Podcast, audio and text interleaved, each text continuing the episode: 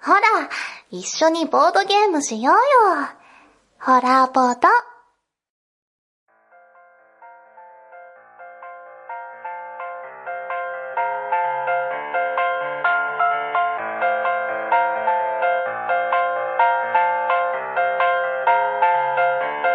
はい始まりましたホラボドこのラジオは偏った知識の3人が好きって気持ちだけでボードゲームとおすすめ映画についてあーだこーだおしゃべりするなんちゃって紹介番組ですパーソナリティは私もみそしてしぼみですまずまずですルシです。いやいやいやいやいやということで第439夜でございますけれども、はいあら久々の4人体制ですね4人だ。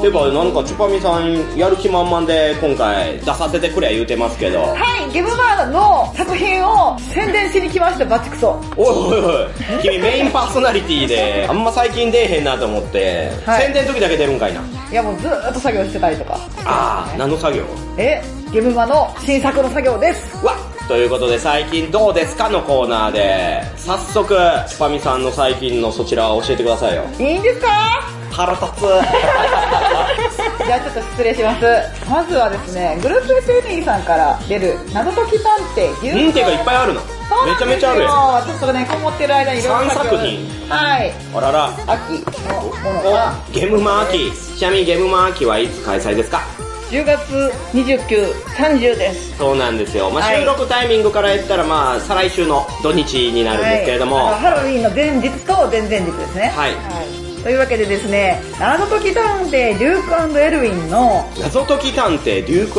エルウィンはい、こちらはですね、パズルを解きながらストーリーを攻略していくという、んなジャンルは何ですかうん、謎解いや本当だよしかもこれは同人創作ゲームではなき。いくやもうこれはグループ SNE 様のゲームでございます。あれこれのアートワークをチュパミさんがやったいや、私はですね、アートワークの一部ですね。あの、ゲームあー中のイラストで、こういった感じの、まあいろいろイラストがあるんですけれども、おおすごいすごあの、ゲーム中のイラスト、フリップを描いた。いおお、ねなるほどはい。で、続きましてえそんだけでいいのあはいや、もうこれは早いなね、もう絶対黙っててもね、めちゃめちゃ売れると思います。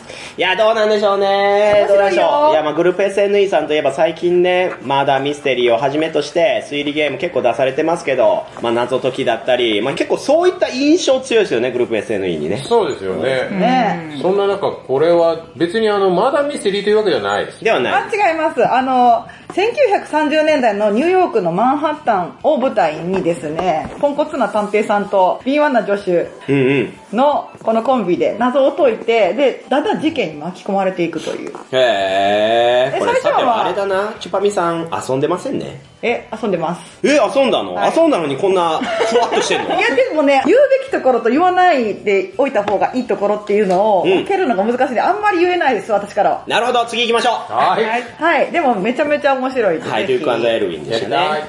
はい、続きましてこちら、ドーン。ツタンカーメンライナークニーツヤツタンカーメンでございます。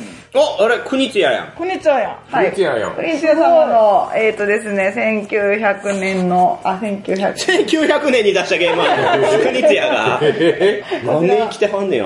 えー、こちらね、1993年の同一ゲーム大賞の SDJ の推薦作に挙げられたんです、ね。あー、推薦枠のツタンカーメンありましたね。はい。はで、これはタイルアクションで遊んい。でえいく、それの何リメイクそうです。あ、じゃあルールも変わってるのえーっとですね、クラシックルールはちゃんとあっうんて、うん。で、新ルールがありますね。あー、なるほど。はい。なので、ルールがいくつか収録されてるゲームになってます。ちなみにこれは、チュパミさんどこ担当したんですかこちらはアートワークの全般です。強烈なボックスアートですね、これ。すごいですね。インパクトあるし。いやこれのタイトルロゴもすごいっすね。めちゃめちゃ派手なパジャマの人み たいな。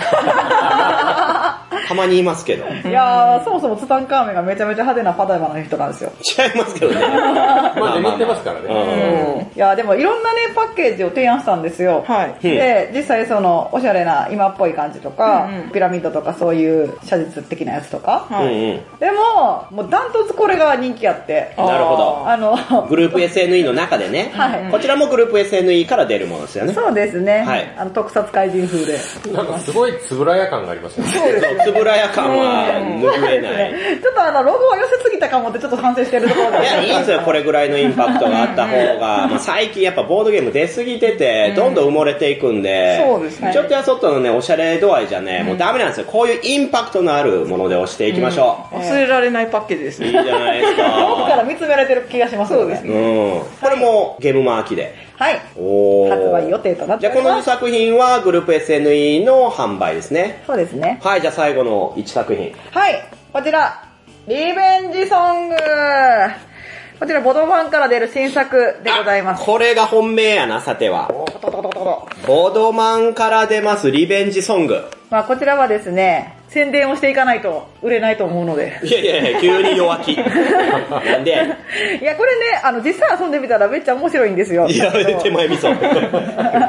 どういったゲームですかはい。まあ、こちらですね、リアルタイム歌詞作りと、あ詞作りあとは、あの、歌詞作りに対してのクイズですね。クイズはい。全然見えてこない。何ですかまあ、ゲームとしてはですね、プロデューサー一人とアーティストに分かれてうんゲームします。で、アーティスト役の人はですね、こういった感じの手札を、あ文言が書いてある書かれてあるんですね。で、書かれた文言を、例えばえーっと、例えばガイアとか闇の使者 とか、まるで僕らのようとか、ああ、ちょっと中二っぽい感じの。そうです ね。なるほど。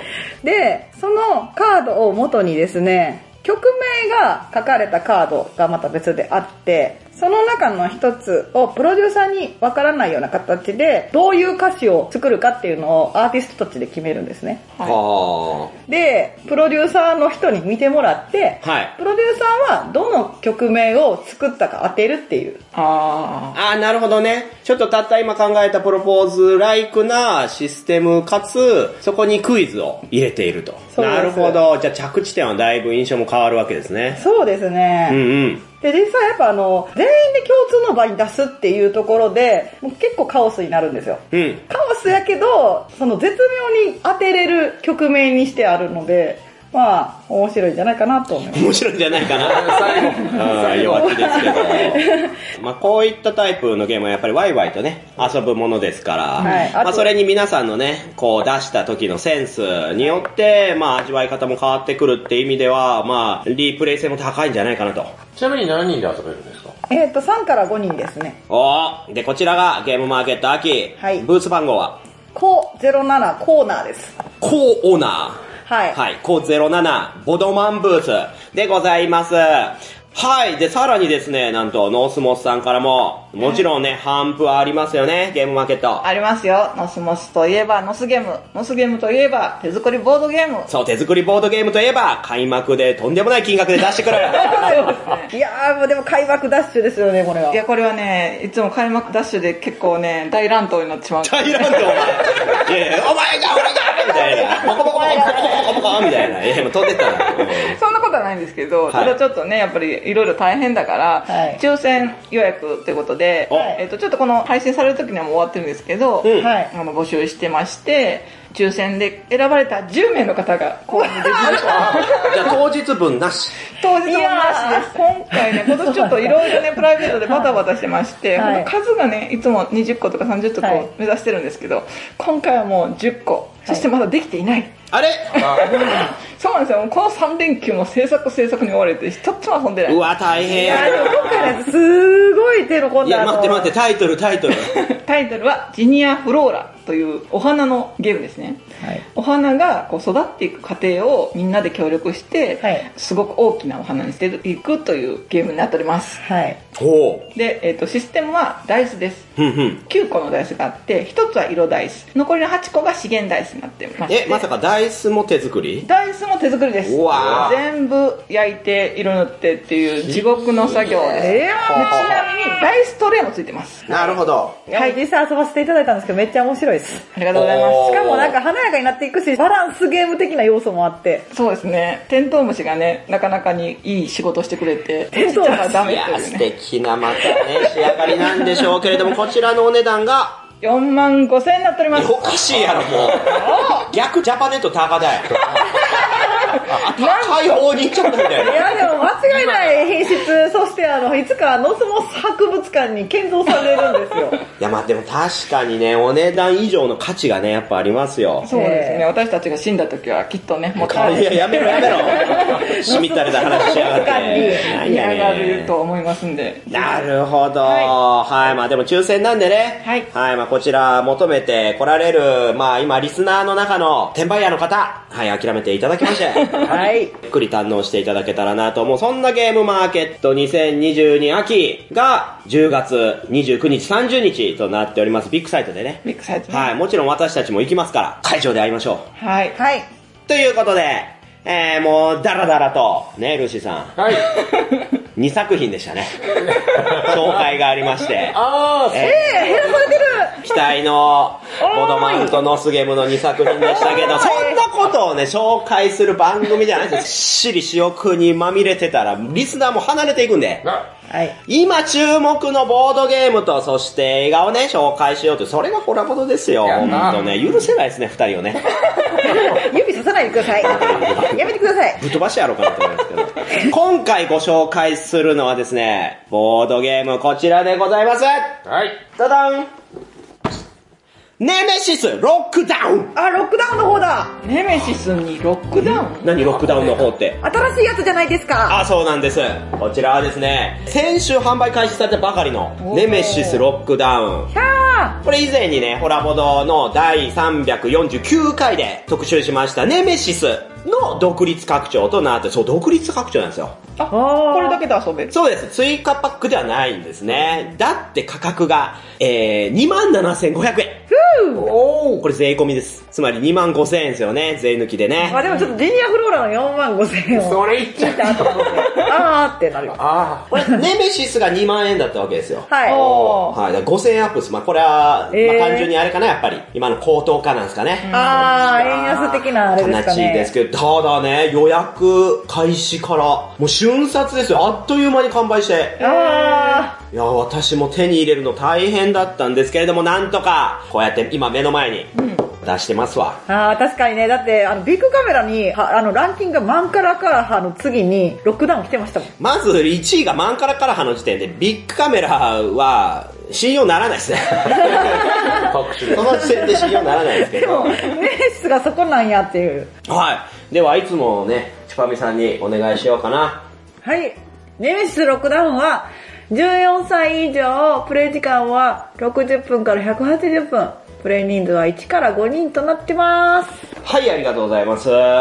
そう、前作ネメシスとまあ同じぐらいのね、まあはい時間で書いてますけど、まあ実際インストと準備と後片付け考えたらまあ5時間半はかかるんじゃないかな。 それは間違いないでそすれね。は間違いないですね。お二人遊ばれました遊んでないんですよ。これはやってないです。これね、チュパミさんと、あと酢豚さん、畑さん、イカさんと、ついおー先日ね、はい遊びまして、めちゃめちゃ面白かったね。面白い本当にそう。いやしかもね、あの、旅先でやったんですよね。あ、そうです。この3連休、み三重県に行ってましたからね。いいえ。はい。なぜみなぜ三重なまあ、伊勢神宮。あー大雨でしたけどね。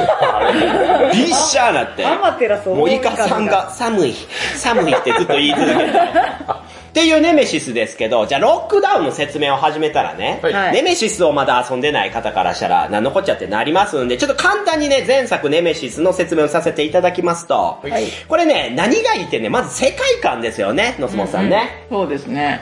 宇宙船の中に囚われた人類が、違います ね。囚われてはないんですけれども、まあまあ、あの、貨物船の乗組員が未確認生命体に、まあ、侵入されてしまった宇宙船の中で、はいその、エイリアン的なものと戦って、で、脱出するか、まあ、無事地球へ戻れるかって、今、そういったものなんですよ。はいで、この設定はもう完全に映画、エイリアンそのものだなというところで、もう私からしたら、その設定だけでご飯3杯いけるわけですわ。いうんコミックそしてね、何が強烈ってね、イントルーダー、つまりエイリアンのもう、猛攻具 合。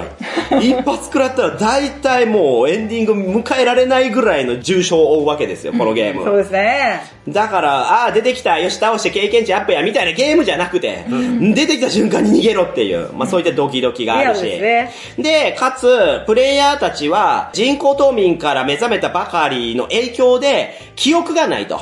で、記憶がないから、各部屋、それぞれの船の中の部屋が何の部屋だったか覚えてないっていうことで、行ってみるまでその部屋が何かわからないっていうドキドキ感ね。だから、プレイするたびに、その部屋の位置が違うとか、っていうのでワクワクもある。で、勝利条件ですよね。勝利条件は、それぞれが、あー隠匿されているので、えーわからない。そうなんですよ。最初に2枚の勝利条件カードをもらって、ゲームの途中でどっちかを選ぶんですよね。で、それも、その、このゲーム、基本は協力ゲームなんですけど、プレイヤーによっては、地球ではなく火星に行くと勝利とか、この船を爆破させると勝利とか、4番のプレイヤーを殺すと勝利みたいな、そういったね、結構危なっかしいものも含まれると。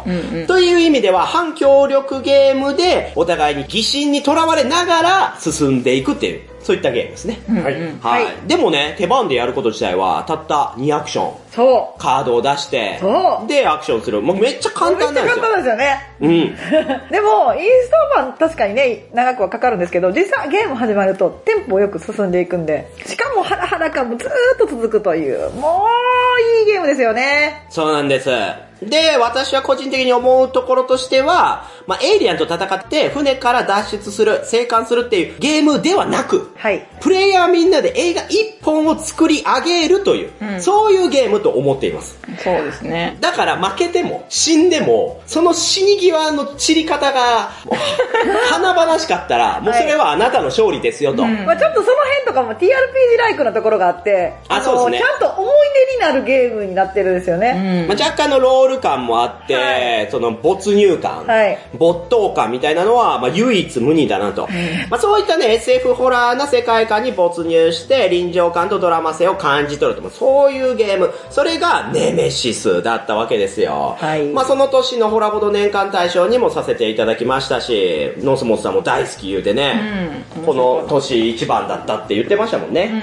うん。もうなんか映画の主人公になった感じで、自分は先に死ぬのか生き残れるのかみたいな感じでこう、ハラハラドキドキを最後まで楽しめるゲームでしたね。いや、そう、それでね、続編が出ますってことで、もう買わないわけにはいかないじゃないですか。はいということなので、このロックダウン、実は、ネメシスの後日談なんですよ。おー、そうなんですね。そう、別の世界線でもないし、はい別の時間軸でもなく、ネメシスという、まあ、船から生還したキャラクターが火星の基地に囚われてしまい、その基地で起こったエイリアン事件に巻き込まれるって、もうそういった話なんですね。へー熱いでしょうんうん。はい、これもエイリアンの2にほぼ近いです ね。あれもリプリーがね、ええそう連れて行かれて結局、そしたらもうそこがエイリアンだらけになってましたっていう、もう大丈夫って思うんですけど、訴えられてないか大丈夫って思うんですけどね。実際今回出てくるそのイントルーダー、まあエイリアンが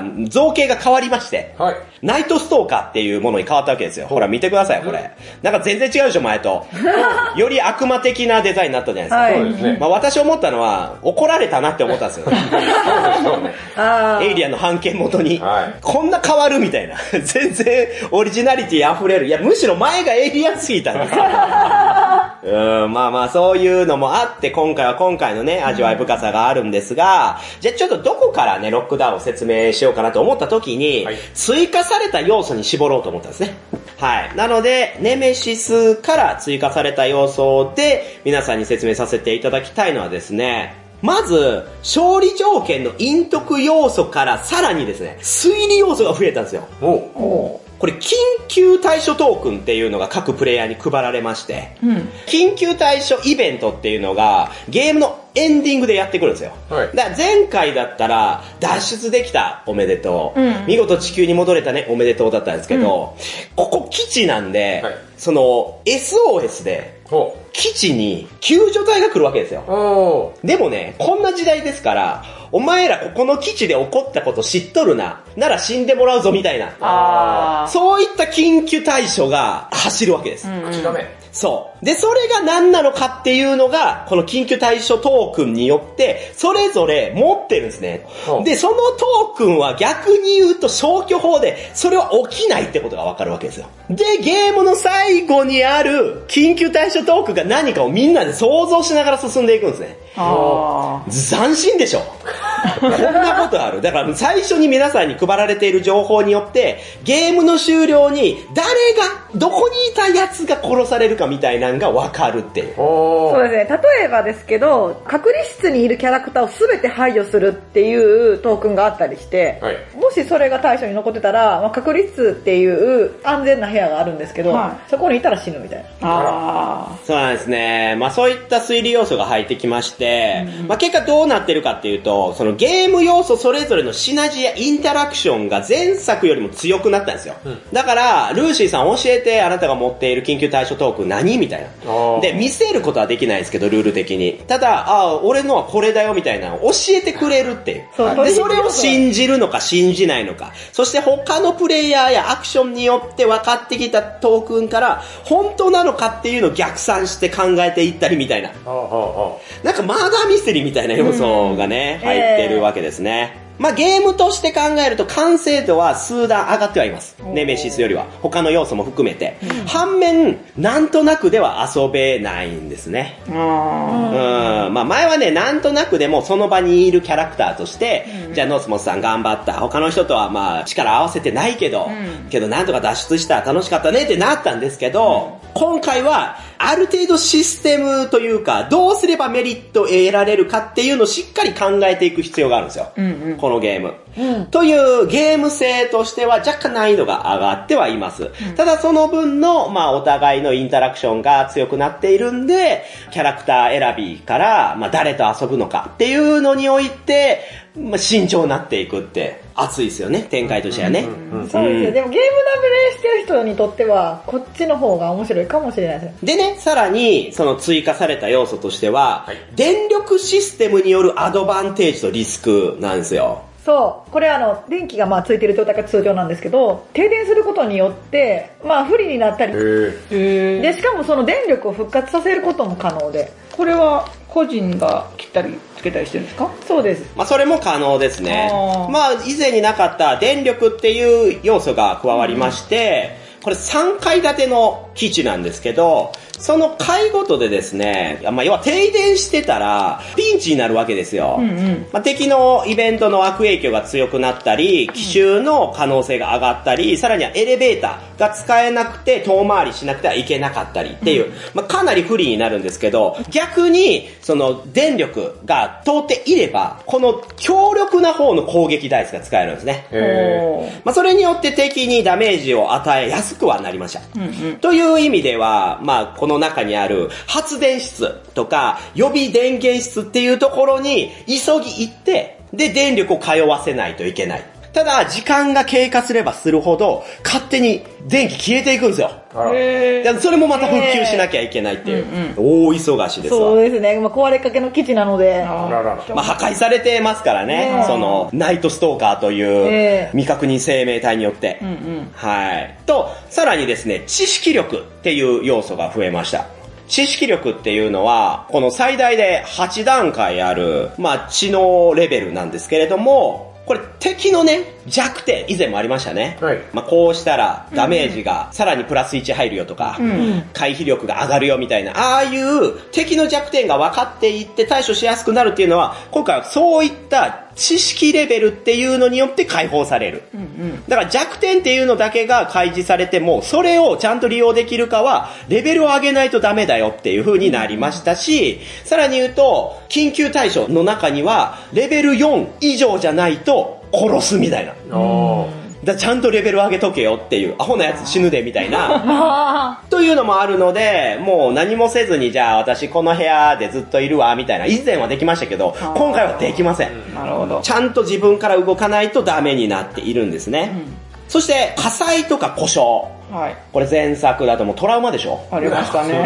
ね。あんだけみんなで楽しくワイワイやってて、唐突にイベントカードめくった時 に、火災起きてるところの隣の部屋全部火災移りますっつって、火災マーカーが足りなくなった瞬間船爆発して全員死亡ってあったじゃないですあかり。ましたありましね。私も10回以上前作遊んでますけど、うち4回はそれで全員死んでるんです よ。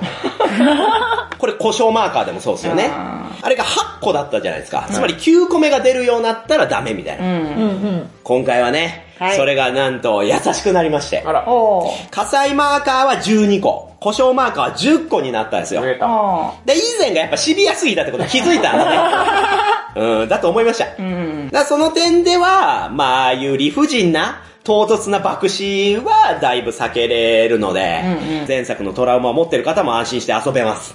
で、さらに、この追加要素としては、ボード裏面。裏面はい、このメインボードの裏面が、以前だったら、まあ、難易度が上がるだけの、まあ、部屋割りが違うだけのデザインだったんですけど、今作はですね、裏面になると、その基地から出て火星を歩けたり、え別基地に行けたりとかもあるし、はいさらに新しいカードとか、新しいシステムがさらに入ってくるんですよ。ーおへもうこれがね、相当手厚い仕様なんですね。まあそれだけのバリアントルールが用意されているので、ちょっと遊んでね、飽きてきたなって思っても今度は裏面で遊べるよっていうことになってるって。まあそういったね、まあお腹いっぱいになれるシステムだらけのー。う、ん。ネメシスロックダはウいンですが、どうですワクワクしてきました。これはめちゃくちゃやりたいです。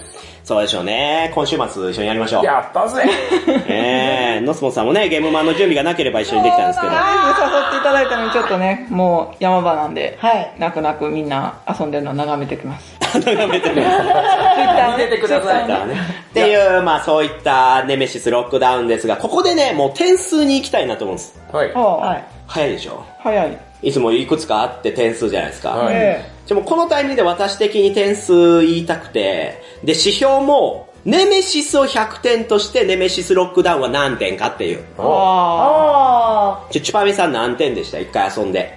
ー。えー、私は、ネメシスも相当面白いんで、でも、実はネメシス上なんですよね。あ。おー。 130点。なるほど。うん。で、もみさんは。まあ私はネメシスが100点だとすると、92点ですね。あちょっと下がった。あれそうですね。あのここからね、ちょっとネガティブな点に入っていこうと思います。はい。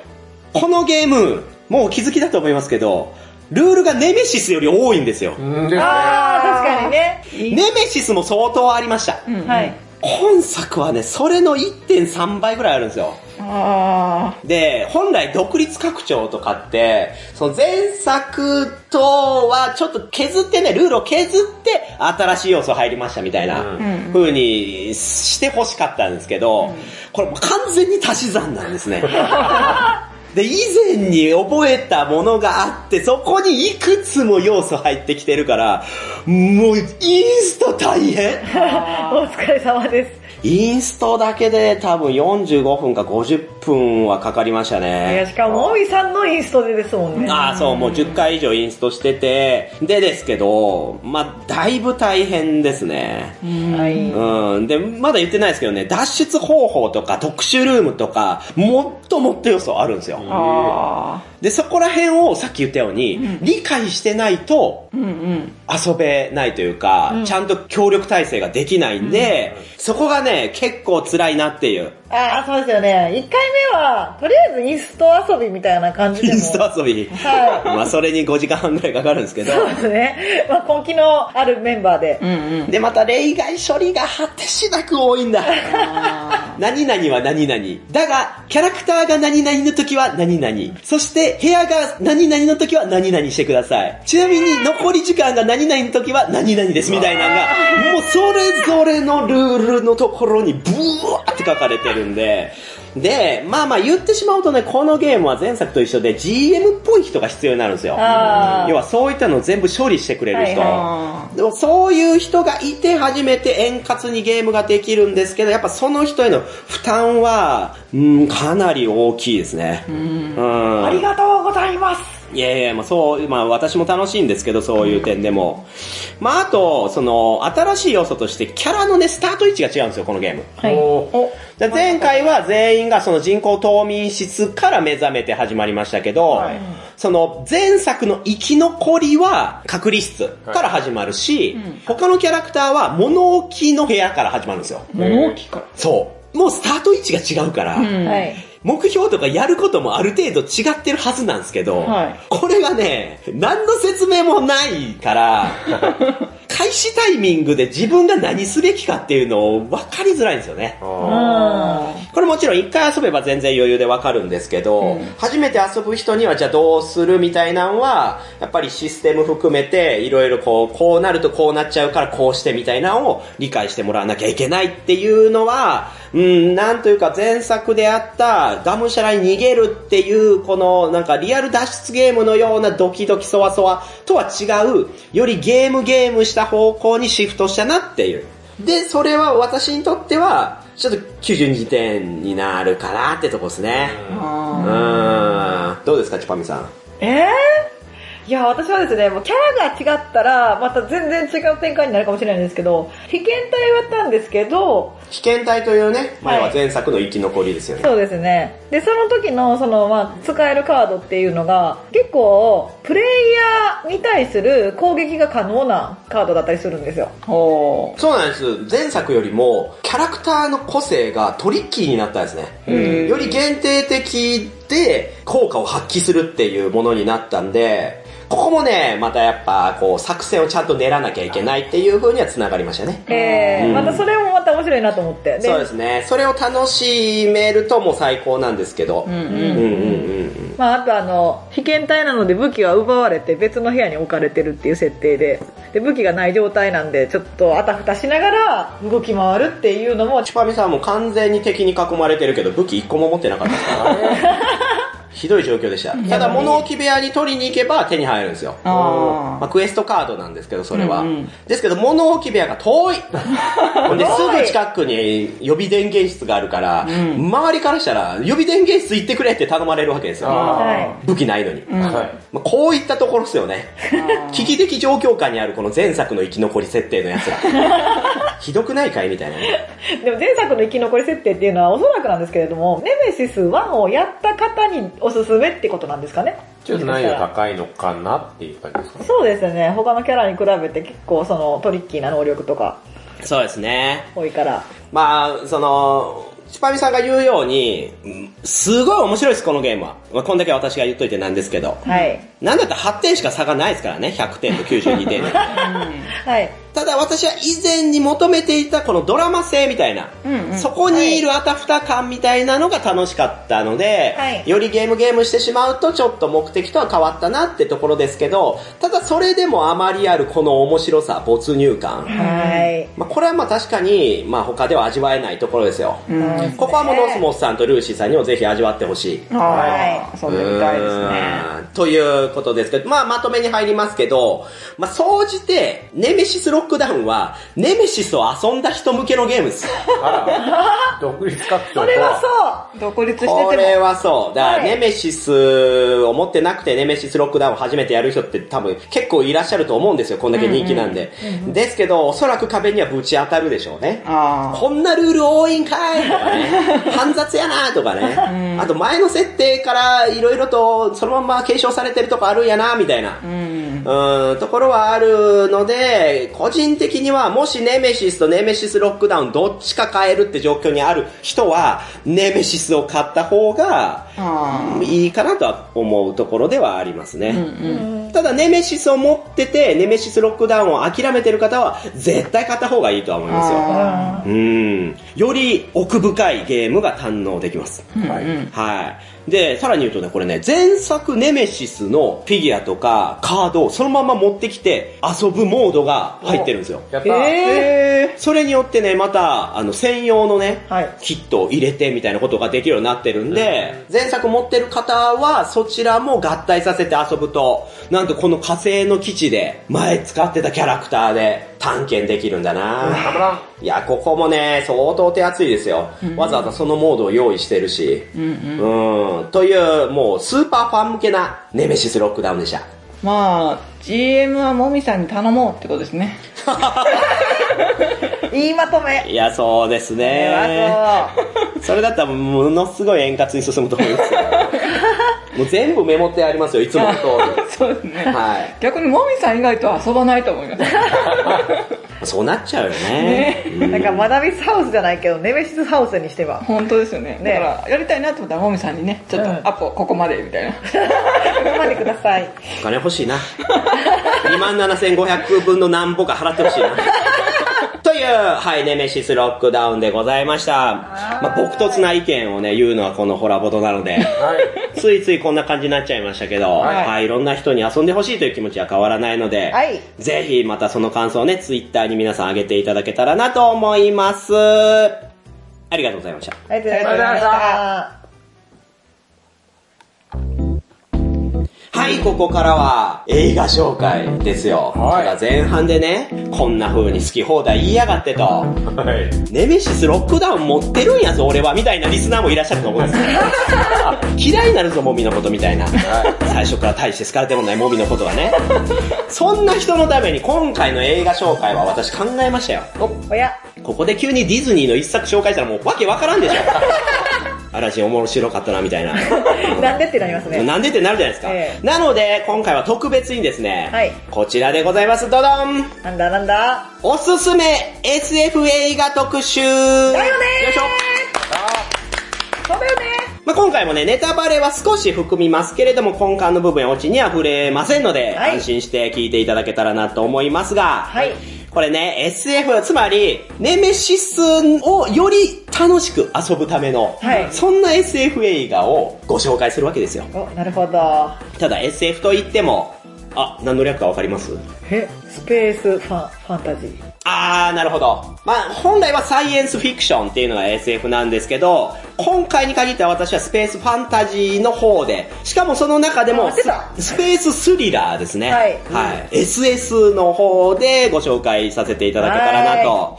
で、有名なところではね、そのリドリー・スコットのエイリアンとか、ジョージ・ルーカスのスター・ウォーズ、はいボールバー・ホーベンのスターシップ・トゥルーパーズなど様々ありますわ。エイリアンが出てくる、はいそういった SF スリラーは。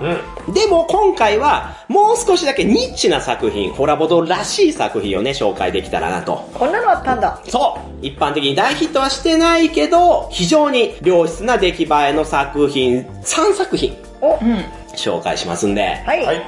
SF 興味あります SF は、ホラーじゃなければ、はい結構好きかもしれない。え、スターウォーズ世代ですよね。いや、スターウォーズ意は外見てませんが、あ らノスモスさんの中でのはい SF って何ですか、 E.T. あー、やっぱそうよ ねあー、優しい優しい系ですね。優しい。 E.T. が、 が、かわいいみたいなね。まあね、宇宙人との友情を描いて、はい最後なんか盗んだバイクで走り出すみたい な。それが月に飛んでいくやつですそうかだ、あれ。ね、私もよく分かってないですけど、確かにそういった作品もありますね。あ、でもあれ地球が結構メイン ですもんうね。ん。日本はは人い。間がメインやし。まあそんなね、ハートフルなものじゃなくてね、なんだって人が死にまくったりする方ですわ。というわけで、3作品のまず1本目、こちらでございます。ドドン月に囚われた男でございます。あ、これ、見てないな見ました。おあ、これノスモさん見た見ました。どうでした面白かったです。え、いつ見ましたえこの3連休あ、そうなんだ。めちゃめちゃ最近、あ、そうですね。これ特集するって、先んじてお知らせしておいたがゆえに、そうですね。わざわざ見てくださったですね。あ、ルーシーさんだけ見てない。見てないです ね。これめちゃめちゃ傑作ですよね、チュパミさんね。あ、これ、鼻血のやつですか何話しないっつって。 まあ、あんまり言うと今回に増えちゃうから。まあ、じゃあ、ちょっと予告動画見てもらいましょうか。はい。最近ね、ホラボードはそうやってね、パーソナリティにも優しくなり ました。ありがやった。 Who is he? You tell me who that is! Perhaps you are imagining things.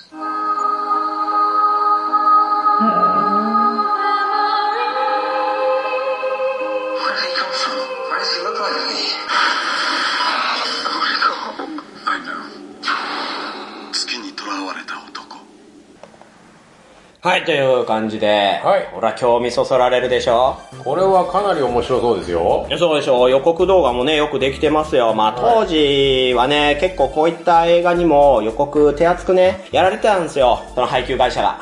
ところが最近のね、映画って、本当予告動画雑ですよね。あれうん。いや、今改めて見て、いい予告だなって思いましたけど、まあ、あらすじ。はいはい、あらすじはですね、宇宙飛行士のサムは新たに発見された次世代エネルギーを地球へ送るため、月面にて一人採掘作業に明け暮れていたお。燃料を詰めたポットを地球に送るだけという単調な毎日を過ごしていたサムは、ある日不注意から事故を起こしてしまう。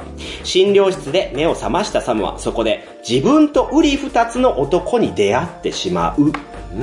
というものなんですね。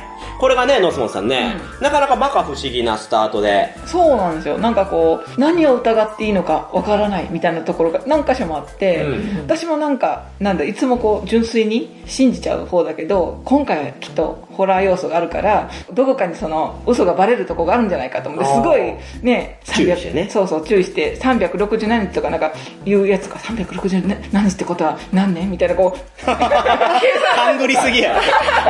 警戒しすぎや。そうそうそうなんか謎が解けるとこがあるんじゃないかと思ってすごい見てたんですけど、はいなんか見れば見るほどあそうなのあそうなのああみたいなすごいそれがなんでアハ体験じゃないけど、いなんていうのかな謎が解いていく様子がすごい面白くて。えそうですね、まあ、こちらあのスリラーといってもその SF サスペンスミステリー寄りなんですよ、うんうんなのでちょっとしたねこう推理要素みたいなのも含みながら見ていくんですがこう80年代の SF 映画を彷彿とさせる空気感が全体的に漂っていて、なんか壮大なスペクタクルとかあーアクションシーンドーンみたいなのは、うんまあ、全くなくてそうですねもう本当に直球でのサスペンスミステリーなんですね宇宙が舞台で。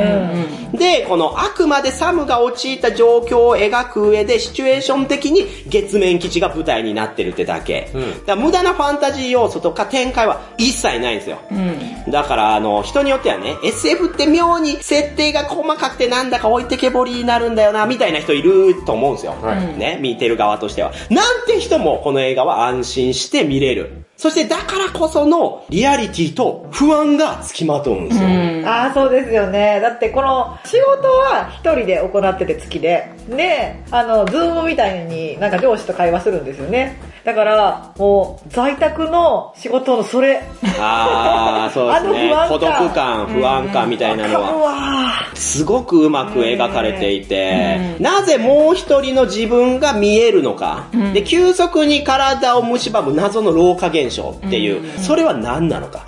で、最後に待ち受ける過酷な真実とそこで決断する、サムの取った行動とはという。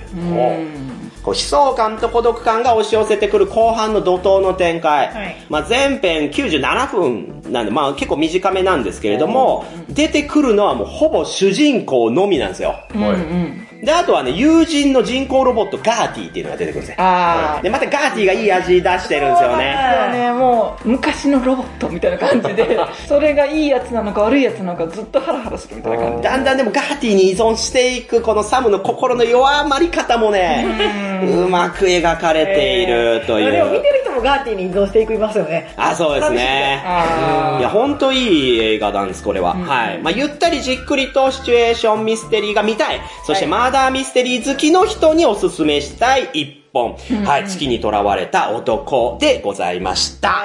あはい、ではどんどん行きましょう。では、2作目はこちらでございます。どどんー。ゴーゴーライフでございます。あ、これは見られましたえ、見てないです見てね。ない。見てないあ、見てないんですかこれはですね、デッドプールのレッドリースポール・ワーニックが脚本を書き上げた、まあ、宇宙ものの作品で、ネットフリックスとかアマゾンプライムでいろんなね、配信サイトでも、この1、2年はヘビロテで、まあ、配信されていたものなんですけど、これ主演はですね、今をときめく、ライアン・レイノルズですね。いやー、非常にいい演技力でございますけれども、まあ、そんな見てないね、3人に、またもや予告動画をお見せしたいなと。おやったやった。はい。火星で発見された生命体ライフほう。奴は人間を砕くあらこの痛みは地球に届かないこのライフは地球に届けてはならないライフはい、という、まあ、予告動画ですけど、どうですこの安っぽ さ。めっちゃシンプルですやめちゃめちゃ嫌な予告動画にされてるんですよ。ん。え、そうなんですかこれがね、だから昨今の良くないことなんですよ。もうこの配給と、まあ、日本全体がそうですよね。こうどうしても見てもらうために、ちょっとなんか、キャッチーなワードをぶち込むじゃないですか。イあットもそうだし、それを見てはならないとかね。うんちょっとその流行りがあったんで、なんかこの、なんか砕くとかね、はいうん届けてはいけないみたいに言ってますけど、全然そんな映画じゃない。ー。えー、で、ちなみにこの映画のあらすじはですね、火星で採取された地球外生命体を調査していた宇宙飛行士6人。発見時はただの細胞だったその生命体は、急速に進化と成長を遂げ、高い知能を誇るようになる。えうーん。そして一人、また一人、その犠牲となっていき、というものですね。ほう。これ、もう結構王道じゃないですか。うん。もう食べ尽くされてますよ、こんな映画。まあ、でも押すというには何か理由があるのそでう、はこの魅力として、はいことの運びがリアルなんですよ。うんで、あくまで現代劇なんですね。ほおうで未来の話、まあ、月に囚われた男なんかはまあ近未来の話としてますけど、これ現代劇なんで、実際に起こりそうだなっていうところが私のこの映画の魅力だと思っていて、ド派手な演出はほとんどないけど、その反面、宇宙物でよくあるご都合な展開とか納得できない演出などがないです。う。うんほだから実際にね、宇宙飛行士が未知の生物見つけたぞ、やったーってなってからとんでもないことになるっていう想像の範疇にあるから、うわ、どうなってくんやろ私だったらこうするな、みたいな。そういう考えに至れる、いいリアリティ映画なんですね。う。えー、で、え舞台が狭いスペースシャトル内っていう恐怖感もまたあって、シャッターを下ろして、自分たちの区画を狭くすることで、そのエイリアンからの脅威を防ごうとするんですけど、はいその追い詰められるたるや。あー、なあー。いや、怖いですわね。確かに。で、その今までにあまり例のないタイプの地球外生命体っていうところも賛否あるけど私としては面白かったなと思ってほう、最初はね、本当あの、顕微鏡で見てなんか、みにょみにょ動いてんなーから始まるんですよ。えーあ、これ新しい生物やんから、もう急速に成長していって、で、挙句にとんでもないものになるんですけど、めちゃめちゃ地味。地味地味えー、地味。いつ個性持つかなと思ったら最後まで地味っす。えそうなん最後までミニョンとしたやつを、ミニョンピチュン、ムニョンピチュンっつってこう、なんか、アメーバみたいなアメーバのように来るんですよ。でも、今いいこと言ってくれた。アメーバだから、はいその塞がったところも、ちょっとあーした隙間から入ってくるんですよ。 T2000 やん。だから、はい宇宙服に取り付いて、はいそいつが穴開けて、穴開けたところから中にうわーって入ってくるみわあ、たいやな。だー。で、うんそう、砕いてく、まあ今、結果ね、結果砕いてくるんですけども、はいそれがね、非常に私としては逆に怖かった。あーでもちょっと思い出したんですけど、タコって伊勢海老食べれるらしいですよ。どうした急に。。だから、いや、軟体でも伊勢海老を砕くことが可能なんやないや、でもそうですね。確かにそういった、まあ私たちはエビ側ですけど、 ー、エビ側。エビカバ。そのエビのごとくね、結構ボッコボコにされるんですよ、あう宇宙飛行士6人は。えー、かわいそう。ボッコボコにされる。治療もできひんのに出演の中に真田広之いるんですよ。えー、あ、ほんまや。いやいやもう今といえばもうえハリウッドほでんまに大活躍の真田広えこ之れ先生が真田広之ですかそうですこれそう真田広之ですけど真田広之もボッコボコにされるんですけどかわいそう。これどうやって楽しむかって言ったら、あの、地球外生命体側を応援するっていう。そっち頑張れって、も っとボコボコにしろっつって楽しむ映画です。で、もみさんだけじゃなくいて、やいや、そんなことない。これを感想のね、そのサイト、まあ評価サイトとかで見ましたけど、同じような人いましたわ。はい。その隙間があるとそこ行けみたいな。 頑張れ頑張れって。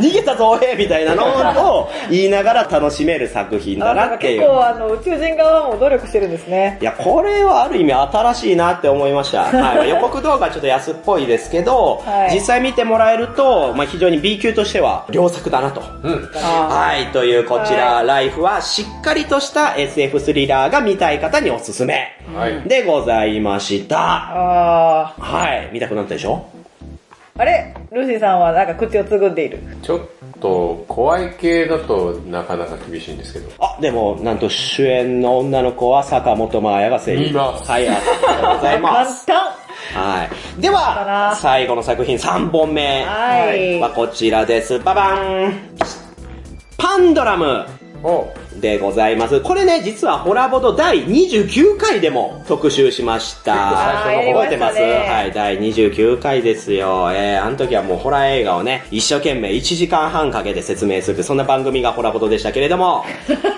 その時に熱く語らせてもらったこのパンドラム、これね、良作なのに何気に埋もれてしまった不遇の作品なんですよね。見てます見ました。見てないで見すてない。あー、ちょっとルーシーさんとノスモンさん見てないですか。ジャンルとしては SF パニックスリラー。これ何気に、バイオハザードとか、エイリアン VS プレデターで有名なあの、ポール・ウィリアム・スコット・アンダーソンが制作に携わっている。のにもかかわらず全然有名にならなかった作品なんですが、ちょっとじゃあ予告動画をね、見てもらいましょう。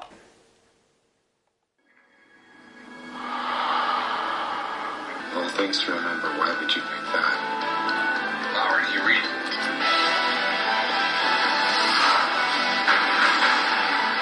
Biological side effects of flying deep space even lead to paranoia. Your mind has turned against us. You're dying.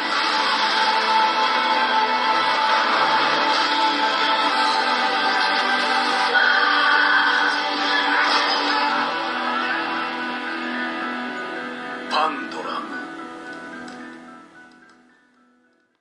はい、どうですかあの、多分有名にならなかったんだろうなっていうのが、うん、そうですよ ね。ここから伝わってくるんですけどい、やもうキャッチーさがやっぱり必要なんだと思いますわやっぱり。何もわからない。対極的でしょ、さっきのええライフと比べても。はまあ、しっかり作ったらこうなっちゃったよみたい な。でもちゃんとストーリーとかをねもう作りあ、そ込うですまれてますねもん。ね。はい。あらすじはですね、西暦2174年、地球は滅亡を迎えようとしていた。そんな中、ある惑星へ移住するため、6万人の人類が宇宙船エリジウムで出発。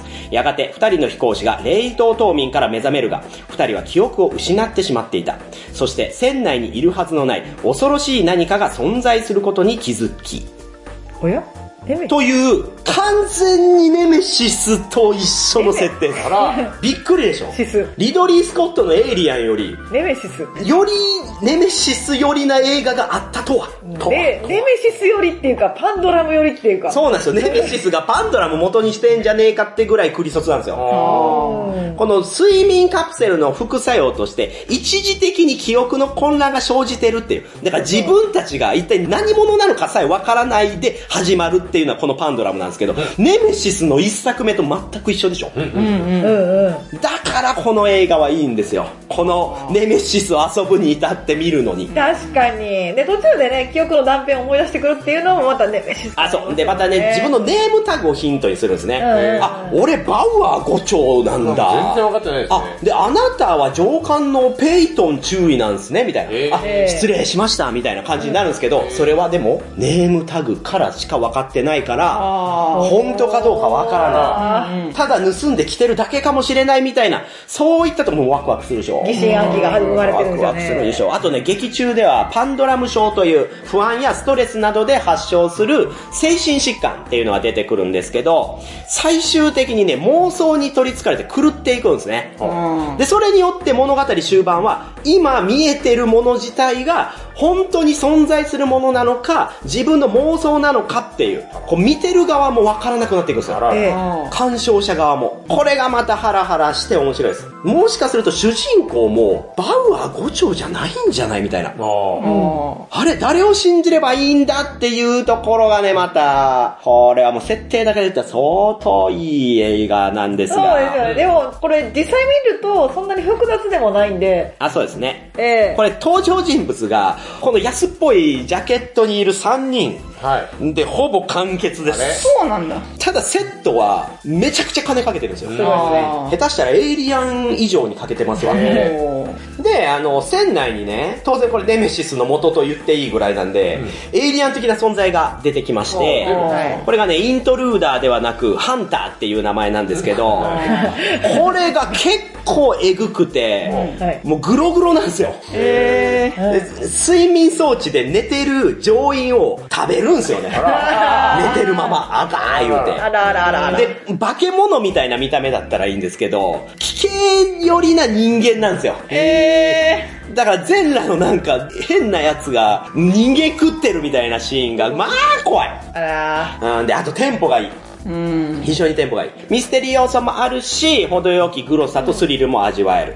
でも、ラストはスカッと終わります。はい。ええ意外と。え。はい。はい。スカッと終わるので、まあ、SF スリラーとしてお腹いっぱい満足感に浸れるよという作品なんですね。はいまあ、ジャケットは安っぽいしね。まあ、実際、そ の、アマプラとかで見ようと思ったら、やっぱ見るのやめようかなって思うような、まあ、そういった予告流れちゃったりしますけど要素、もそこはね、ね一回忘れていただいて、見ていただきたい。はい。えー本格的 SF スリラーを求めてる人、ネメシスを遊んだ人におすすめの作品、こちらパンドラムでごそうざでいすねます。あなんなら遊ぶ前にこれを見てからデメシス遊ぶのもいいのかもしれない。いいのかもしれないですね。ええめっちゃ面白いです。ー、おーはい、というパンドラム。そして月に囚われた男ライフ。これね、3作品とも Amazon プライムで現在、も300円内で鑑賞可能安っ。なので、見ていただきたいおすすめでしたね。ぜひあのぜひ、はいということで、映画紹介は以上となります。ありがとうございました。ありがとうございました。はい、ということで、駆け足で紹介してきました。こちら、はいホラボド。はいいつもの言って終わりますか。う。はい。じゃあ、せっかくなんで、ルーシーさん言ってくおださい。ー、久々。ホラボドはシーサーブログでやってます。ひらがなでホラ、カタカナでボドで検索してください。iTunes からも聞けます。自動的に更新されるので便利です。Twitter アカウントは、アットマーク、horabod ホラボド。ご意見、ご感想は、ハッシュタグホラボドを使うか、ブログや Twitter のメッセージをご利用くだ さい。はい、ありがとうございます。はいということで、どうですか最近、体調は。隊長え最近なんかあれなんですよ。ルーシーさんのね、家に弟が転がり込んできたんですよね。ああ、そうですね。ダニーって言うんですけ ど、ダニーはあのゲームなのではそ。うそうルーシーとダニーでね。そうなんですよ。弟がダニーって言うんですけど、はいで今弟と二人で暮らしてるんですよ。何人 やねん。うーん、まあ、二人で暮らしてるっていうことになってるんですけど。あれだって二人で暮らしてたらね、もう年頃の男子だったら悶々としちゃうじゃないですか。しかもめっちゃ狭い部屋で。 もうめんどくさいんで、は私が家を出ました。え、どういうことやあややこしい。あれで住んでるの別のところで寝てます。しょルーシーさん、あの畑の前の小屋、もう畑にテント立ててそこで寝てるぐらいのノリですよ、今。大丈夫かえー、ソロキャンやん。 ほんまや。ええめちゃくちゃ寒いです、最近。知らないで。はい。これからやかばい。わいそうや。はい喧嘩したわけではないんですよ。喧嘩したじゃなくて単純に一緒にいるのが耐えられない。じゃあなんで読んだよ。じゃあなんで弟に来てもらって。確かに。自分で読んだんでしょそうなんです。えまあ優しいお兄ちゃんですけどえね。でも一人暮らしどれだけ快適だったかを今思い知らされてまあまあまあそうですよね。ついついその彼女のいない生活活に飽きてね、はい弟さん呼んで彼女の代わりになるかって全然そうでもないってなりいまうせん。ようんそりゃそうだわな。え寂しさはまあ、拭えないわな。いやむしろ寂しくはなかったんだなということに気がつきました。あー、悟りですね。よかったじゃないですか。どう思いますノスモさん。いやー、ねえ、その年代で男二人暮らしてるのはそうですよ、 これ。別に10代でも20代でもないですから。30代後半と30代中盤の男2人ですから。おっさん二人が一つの部屋にいるって信じられなられい。ないわ。無理無理無考理。え方でもそのダニー君もうちに連れてきてね。そうですね。で、一緒に遊ぶようになったんですけどお、全く同じ喋り方なんで。なんか雰囲気もね、笑い方とかも全部似てる。見たや目見やてこなしいいのんですに。よ。もしもここに二人いたら、多分どっちが喋ってるかわからない。そうですね、多分、ムそうーですシねーさんが休んだ時、ホラボトにダニー君出てもらうかもしれない。お前、それにしましょ聞いてもう。誰も気づかないです。かもしれないです。そう本か。当に、まあそういう家族もいるんだなってところでね。はい。まあそれも不思議だなということで。終わりますかこれ。終わりますかはい。はい。じゃあいつもの言って終わりましょう。はい。はい。今回お送りしたのは、言ったことを全然やってくれない部下に困っているもみ。最近、一人暮らしを始めた女子の家に転がり込んでご飯をごちそうになった千葉美。ゲームは10個しかないから、可愛いグッズでかさ増しする、モスゲームのモスモス。本当に今日、夜空を見上げていたら、火球が大気圏に突入して、消えるところまで見て、宇宙に思いを馳せているルーシーでした。あ、上手。火球って何流れ星流いなんかでっかい流れ星みたいな、ピカーッれ星でええやんけ。チャオチャオチャ